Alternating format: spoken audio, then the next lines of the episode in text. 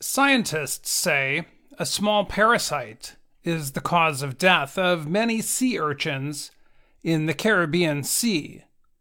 Sea urchins are simple animals that have long spines. Last year, the long spined sea urchins, also known as Diadema antillarum, started getting sick. They were losing their spines and their sticky feet were losing their grip on the coral reefs. The loss of so many sea urchins, which eat algae that grow on the corals, affected the undersea environment from the Virgin Islands to Puerto Rico to Florida. Mya Breitbart led a team of scientists who investigated the sickness.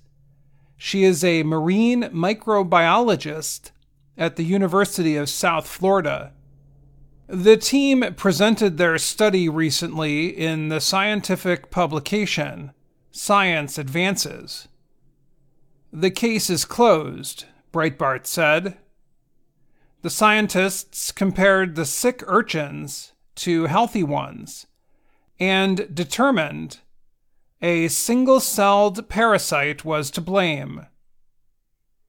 Ian Hewson is a marine disease researcher at Cornell University in the state of New York. He said the team ruled out bacteria or viruses, but the team did see single celled organisms called ciliates in the sick urchins. The scientists then put a group of healthy sea urchins grown in a laboratory in a tank with some of the parasites.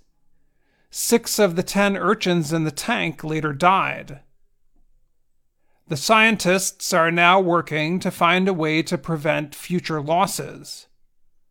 They do not have a treatment for the sea urchins, but they are hoping to learn how the parasites spread so they can stop them.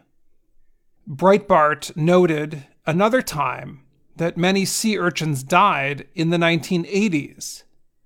She did not know if the same parasites caused that problem. Don Levitan is a marine scientist at Florida State University who was not involved in the study.